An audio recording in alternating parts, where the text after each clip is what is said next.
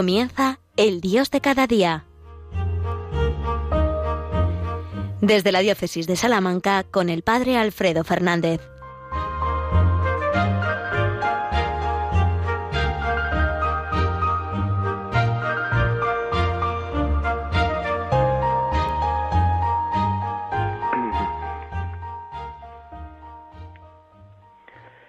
Muy buenos días, queridos amigos, queridos oyentes de Radio María, la radio de nuestra Madre. Nos encontramos aquí en el Dios de cada día, intentando un día más descubrir el paso de Dios por nuestra vida, por lo cotidiano, por lo humilde, por lo sencillo de cada día, donde el Señor se hace el encontradizo y sale a nuestro encuentro, sale a nuestro paso, para que podamos reconocerle y vivir todo delante de Él, ofreciéndole toda nuestra vida y descubriendo su amor, su misericordia, su bondad, en cada uno de los pequeños momentos y acontecimientos que nos toca vivir. Os acompaña hoy el Padre Alfredo Fernández desde Salamanca, desde esta preciosa diócesis que, como todas las demás, estamos inmersos ya plenamente en este camino cuaresmal, en el que queremos ahondar en el conocimiento de Cristo Jesús, seguirle más de cerca, mirarle más al corazón, meditando más su palabra y dejándonos llenar de él, convertirnos a Él. En el fondo es lo que pretendemos en cada una de nuestras, de nuestras jornadas de este itinerario cuaresmal. Bien, pues vamos a ponernos en clave de Dios, como cada día vamos a eh, hacer nuestra oración inicial y a pedirle al Espíritu Santo que nos ilumine para que todo lo que digamos durante este programa pueda ser lo que Dios quiere, lo que Dios quiere que digamos y lo que Dios quiere que escuchemos y aprendamos hoy. Señor y Dios nuestro, Tú has iniciado este camino cuaresmal como regalo para tu iglesia, para que recorriéndolo sinceramente podamos convertir nuestro corazón a ti. Llénanos de tu misericordia, haz verdad nuestros deseos de conversión y que, purificados de nuestro pecado, podamos llegar alegres a la cumbre de la Pascua. Por Jesucristo nuestro Señor. Amén. Pues sí, queridos amigos, la cuaresma en la que estamos, como digo, ya plenamente insertos, es un verdadero camino de conversión. Es un camino hacia la cumbre de la Pascua, pero es un camino en el que además hay distintas etapas. Me gustaría durante este pequeño programa hacer un recorrido de los, por los lugares, podríamos decir así, los lugares de la cuaresma. Porque la Iglesia en su, en su pedagogía, la Iglesia que sabe muy bien hacer las cosas y cómo tiene que irnos eh, conduciendo e iluminando, pues nos presenta distintos lugares en el itinerario cuaresmal. Este año, además, como sabemos, en el ciclo A, el itinerario cuaresmal es el itinerario primigenio. Eh, las dos primeras semanas son comunes a, todas las, a todos los ciclos litúrgicos, los dos primeros domingos, y después cada uno de los demás domingos son diferentes en cada ciclo litúrgico. Pero el ciclo, digamos, por excelencia es el ciclo A, en el que aparecen las grandes catequesis bautismales que servían de preparación a los catecúmenos, de preparación ya inmediata a los catecúmenos que iban a ser bautizados en la noche santa de la Pascua. Bien, pues me gustaría abordar estos, estos evangelios de una manera muy, muy, muy sencillita, claro, porque no nos da tiempo para mucho más en este programa, pero sí dar algunas pinceladas, no tanto como pues, sobre los, los símbolos bautismales de esas grandes catequesis de los próximos domingos de Cuaresma, sino más bien de los, de los lugares, de los lugares que, que, bueno que aparecen reflejados en esos en esas catequesis pero me gustaría empezar bueno pues por los, los evangelios comunes diríamos así de las dos primeras semanas de cuaresma. De tal manera que si nos damos cuenta la cuaresma todos los años después evidentemente del rito de la ceniza tan expresivo con el que comenzamos el miércoles de ceniza este itinerario el primer domingo siempre nos lleva al desierto. El primer lugar de la cuaresma es el desierto. Por cierto, el Papa, el Santo Padre, el Papa Francisco, este año ha hecho una bellísima descripción de lo que es el desierto en el comienzo de, esta cuaresma. Bien, pues eh, os remito a ese, a ese mensaje, a esa primera catequesis del miércoles de ceniza en la que él habla especialmente del valor y de lo que significa el desierto. Bueno, el desierto en cualquier caso es el primer lugar en el que todos los años somos introducidos también nosotros por el Espíritu para comenzar la cuaresma. El segundo lugar será la montaña, la montaña del Tabor, la montaña en la que el Señor se transfigura y por un instante nos deja contemplar la verdadera hermosura de su rostro. Desierto y montaña son los dos primeros lugares de la cuaresma. y son lugares comunes, es decir, lugares que todos los años aparecen. Siempre el primer domingo de Cuaresma es el domingo de las tentaciones en el desierto, cada ciclo siguiendo a uno de los evangelistas sinópticos, pero siempre es el mismo, el mismo pasaje y, el mismo lugar. En el segundo domingo sucede exactamente lo mismo, siguiendo cada uno de los ciclos a un evangelista sinóptico distinto, siempre se nos cuenta el Evangelio de la Transfiguración. Y por tanto el lugar también es el mismo. Es el Monte Tabor, la montaña donde el Señor se transfigura ante sus discípulos. Después, como digo, los demás domingos son específicos en cada ciclo. En el ciclo A tenemos las grandes catequesis bautismales, eh, la samaritana, y el lugar entonces sería el pozo, el pozo en el que el Señor se detiene para beber algo de agua. El, cuarto domingo del ciclo A es la curación del ciego, entonces el lugar es el camino en el que el Señor se encuentra con este ciego. y el, el quinto domingo, ya el anterior al domingo de Ramos, en el ciclo A es la resurrección de Lázaro. Y por tanto el lugar es el sepulcro, la tumba en la que Lázaro ha sido ya enterrado. Bien, estos son los lugares. Vamos a intentar ahora dar alguna pincelada concreta sobre cada uno de ellos. El desierto. El Señor siempre nos lleva al comienzo de la cuaresma al desierto. Si queréis también podemos pensar que es el mismo Espíritu Santo el que, igual que empujó a Jesús al desierto, tal y como nos aparece eh, narrado en el Evangelio, también a nosotros, a toda la Iglesia, el Espíritu la introduce, la empuja al desierto. Esto siempre se resulta un tanto chocante, quizás, porque el desierto sabemos que de entrada es un lugar agreste, un lugar árido, un lugar en el que no hay demasiadas comodidades, más bien no hay ninguna, en el que falta casi todo, incluso a veces lo más esencial. Entonces, ¿por qué el Espíritu Santo quiere llevarnos al desierto? ¿Por qué quiso llevar a Jesús al desierto? ¿Es que acaso el Señor quiere que lo pasemos mal? ¿El Señor quiere que estemos eh, sufriendo estrecheces, incomodidades? quiere que mm, pasemos dificultades. Claro, decir que sí parecería un poco cruel. Y no es así. El Señor no es cruel, el Señor no quiere nuestro mal, el Señor no quiere nuestro sufrimiento, el Señor no quiere que gratuitamente lo pasemos mal, porque sí. Pero el Señor sí quiere que nos despojemos de todo lo accesorio para centrarnos en lo verdaderamente importante, en lo esencial. Y es que, claro, las cosas tienen un poder de seducción a veces un tanto diabólico, si me permitís la palabra. Se nos pegan al corazón y cuando algo se nos pega al corazón nos va paralizando y no nos deja libres para poder vivir con verdadera plenitud y con verdadera intensidad los dones que recibimos. El Señor nos lleva al desierto, el Espíritu nos lleva al desierto para despojándonos de todo, hablarnos al corazón.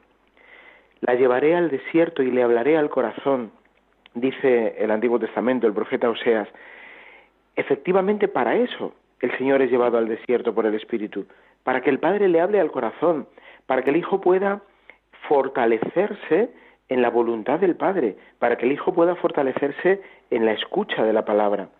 También nosotros, especialmente, somos llamados al desierto para fortalecernos en la voluntad de Dios, en la escucha de su palabra, para despojarnos de todo lo accesorio y entonces experimentar la cercanía de Dios.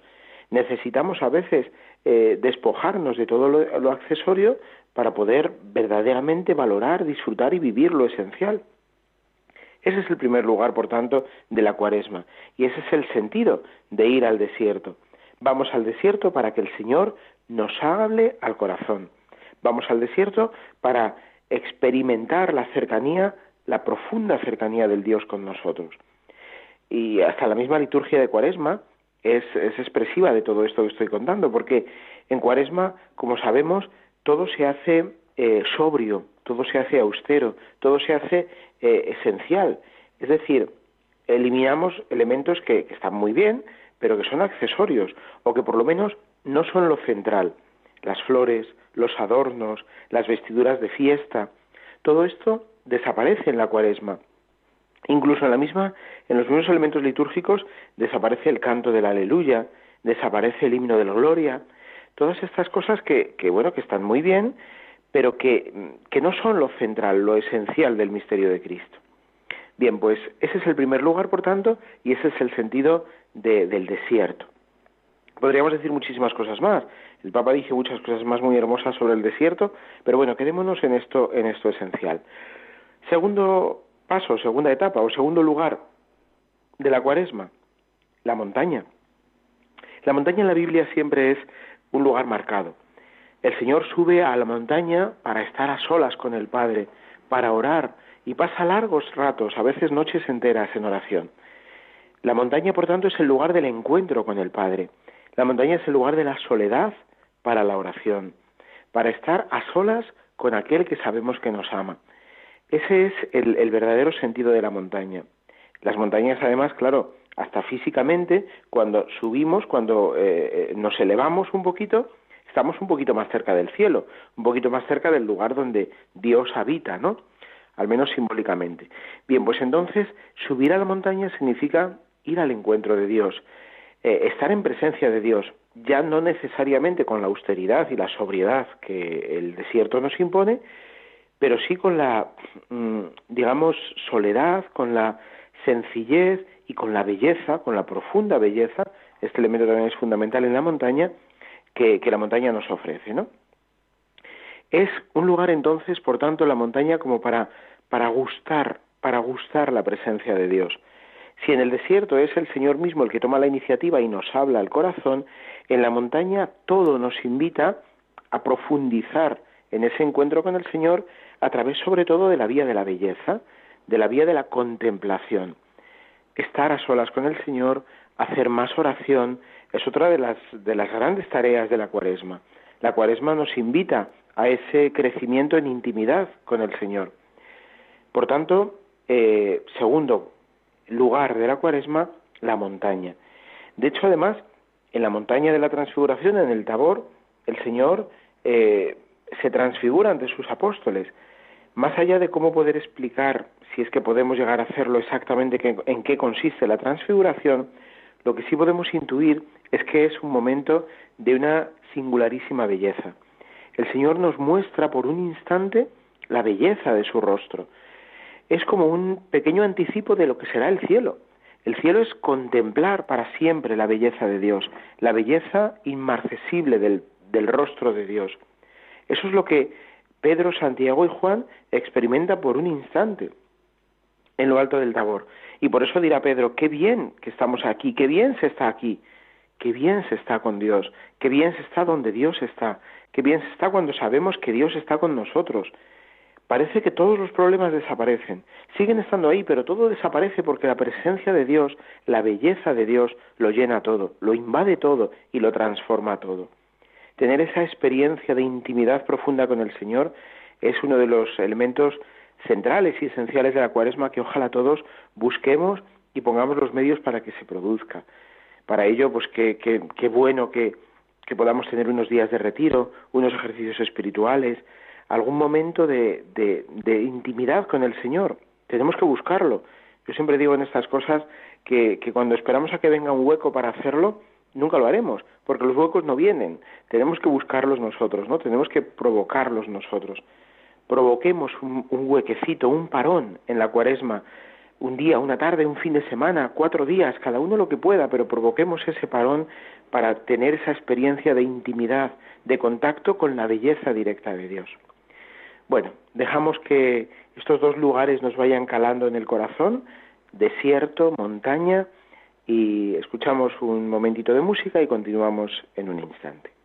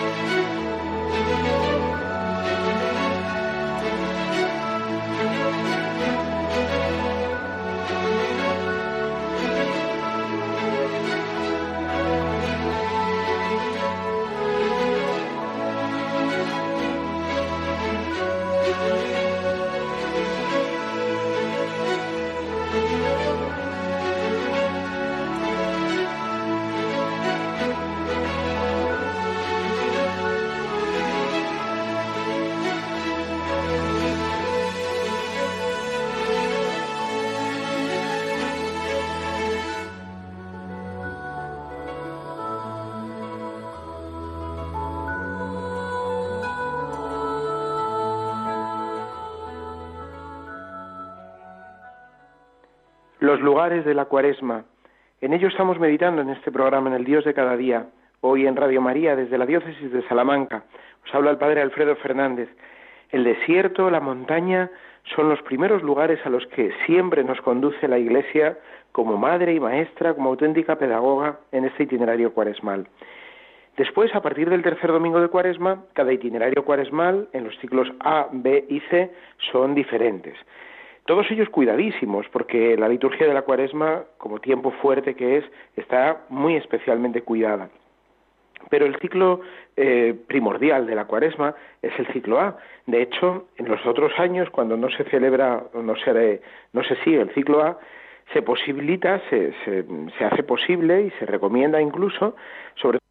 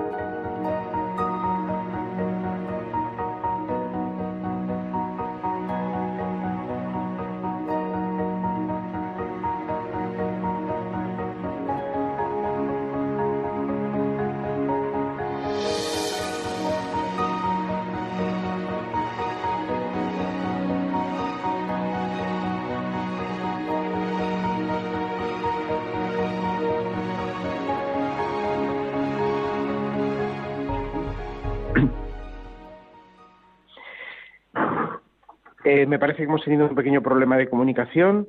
Aquí seguimos en el Dios de cada día. Estábamos hablando de los lugares de la cuaresma. Hemos hablado de los dos primeros y estamos ya centrados en el tercer lugar de la cuaresma. El tercer lugar de la cuaresma es el pozo en el que el Señor se encuentra con la mujer samaritana. Os decía que eh, estas, tres, estas tres catequesis bautismales, que son realmente lo que son de los domingos del ciclo A, tercero, cuarto y quinto del ciclo A, son las grandes catequesis bautismales centradas en los grandes símbolos del bautismo. El, el agua, la luz y la vida, la nueva vida que nace del encuentro con el Señor. Estos tres símbolos se explican a partir de los tres encuentros del Señor con la mujer samaritana, con el ciego de nacimiento y con Lázaro, muerto al que el Señor resucita. El primer encuentro, el del tercer domingo de Cuaresma, el próximo domingo, si Dios quiere, será con la mujer samaritana. El pasaje es de una belleza impresionante y no podemos pretender explicarlo todo, ¿no? Pero sí centrarnos en el lugar en el que se produce. El lugar es el pozo. El pozo es un punto de encuentro, un punto en el que las personas iban a tomar agua. Claro, ahora en la sociedad, eh, bueno, pues tan, tan, con tantas comodidades en la que vivimos, como que parece que han sentido, han, perdido fuerza eh, los pozos, ¿no? Como lugares de encuentro. Todavía los que vivimos, los que tenemos la suerte de vivir en ámbitos rurales, nos damos cuenta de la importancia que tienen las fuentes, ¿no? Eh, los lugares en los que la gente va a tomar agua, va a coger agua y donde también aprovechan pues para encontrarse, para saludarse y para, para mm, e, estrechar lazos, ¿no? De amistad, de cercanía, de cariño. El pozo es un punto de encuentro, un punto de encuentro que tan necesario es en nuestra vida, ¿no? A veces vivimos tan, tan deprisa, tan centrados en nosotros mismos, con unas prisas impuestas muchas veces por, por, por bueno, pues las circunstancias en las que se desarrolla nuestra vida, que no encontramos puntos de encuentro, que no encontramos lugares, momentos, espacios en los que poder encontrarnos con el otro y disfrutar precisamente de ese encuentro, de lo, de lo hermoso que es encontrarse con otro, saludarse, sonreírse y compartir unos instantes de vida, ¿no? Bien, pues ese es el otro lugar, el tercer lugar de la cuaresma, el pozo, la fuente, Y más allá del símbolo concreto del agua, que sin duda es de una belleza y de una hondura profunda, lo que quisiera destacar de este lugar es eh, precisamente ese punto de conexión con los demás. Así como los dos primeros lugares, el desierto, la montaña, son lugares en los que resalta quizás la soledad. Eh, la cuaresma es un camino de interioridad, también es un camino de conversión personal, comunitaria, pero, pero es especialmente personal, ¿no? Cada uno tenemos que convertirnos, que volvernos al Señor, que girarnos hacia Él. Pero también es un momento, la cuaresma tiene que, tenemos que encontrar momentos para encontrarnos con los demás y para disfrutar de ese encuentro con los demás y para llevar a los demás al encuentro con Cristo. Hay una dimensión comunitaria y una dimensión eclesial que es fundamental en la cuaresma, en toda la vida cristiana pero que también la cuaresma sin duda tiene. El pozo, el lugar del encuentro con el otro, el lugar en el que compartimos los momentos cotidianos, en el que eh, nos enriquecemos simplemente del contacto y del encuentro mutuo. Eh, bastante relación tiene con este punto, con, que con matices distintos, con este lugar, el lugar del cuarto domingo, que es el camino. El camino por el que el Señor pues va discurriendo con sus discípulos, eh, y en donde sale al encuentro el ciego, el ciego de nacimiento al que el Señor cura y devuelve la vista. Bueno, devuelve, se la da, nunca la ha tenido, es ciego de nacimiento. El camino es el lugar en el que, bueno, discurre nuestra vida ordinaria habitualmente, ¿no? Si el, si el pozo es un lugar de parón, uno se para allí para coger agua, el camino es esencialmente un lugar dinámico, un lugar en el que estamos en movimiento, en el que vamos avanzando. Bien, pues ese también es el lugar concreto en el que tenemos que vivir nuestra, nuestra conversión y nuestro encuentro con el Señor. La vida cotidiana. Porque es verdad que si es fundamental pararnos y encontrar momentos de parón, también es fundamental que lo que encontramos en ese momento de parón lo llevemos a la vida de cada día y la vayamos transformando dinámicamente, según avanzamos, según caminamos. De nada nos sirve y además incluso resulta hasta contraproducente cuando nos ven desde fuera de nada nos sirve que tengamos momentos preciosos de transfiguración, momentos de intimidad con el Señor, y luego eso no se transmita, no se traduzca en nuestra vida en una manera concreta de vivir, en una manera de vivir, pues desde ese amor que hemos contemplado y que hemos vivido, ¿no? El camino, por tanto, es un lugar fundamental, porque es el lugar ordinario en el que se desarrolla nuestra vida cotidiana, nuestra vida de cada día. Y ahí tenemos que llevar la luz, ahí tenemos que reflejar la luz del Señor resucitado la luz de ese encuentro con, con, el Señor que nos ha tocado el corazón y nos ha cambiado la vida, en el desierto y en la montaña. Bueno, pues después, en el camino, en el día a día, tenemos que hacerlo, hacerlo real, hacerlo vida. Y finalmente, voy a un poquito rápido porque se nos acaba el tiempo, es el sepulcro. El sepulcro en el que el Señor se encuentra con Lázaro muerto y al que le devuelve la vida. Bueno, es un lugar verdaderamente impresionante, ¿no? impresionante porque el, el sepulcro, eh, el cementerio, es un lugar en el que, bueno, pues mm, eh, quizás las primeras resonancias que nos vienen son de tristeza, de dolor, de soledad, incluso casi a veces de ausencia de Dios. Bien, pues el desierto, perdón, el, sepulcro, el cementerio, es el lugar profundo en el que finalmente se traduce toda esa Mm, todo ese proceso de conversión y de encuentro con el Señor.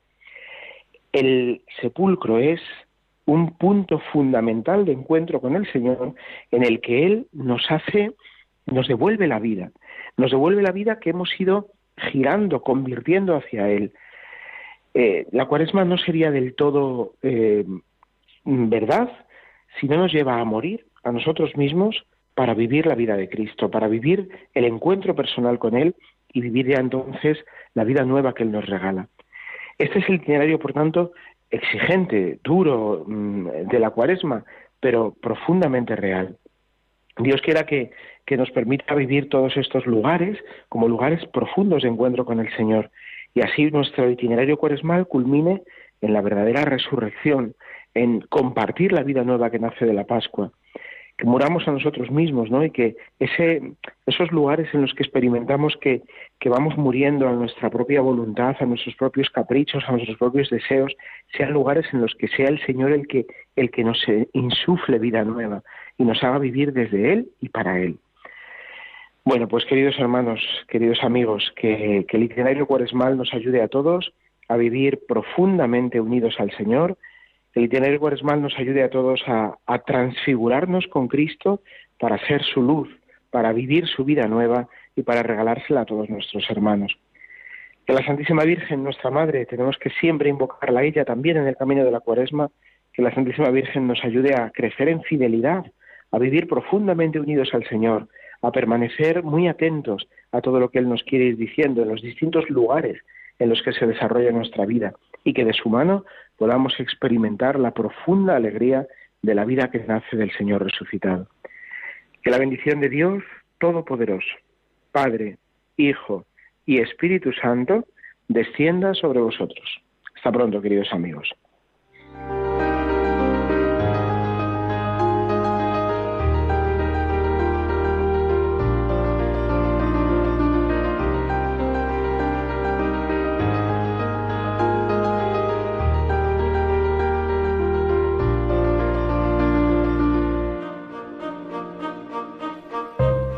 Escuchado en Radio María, El Dios de cada día.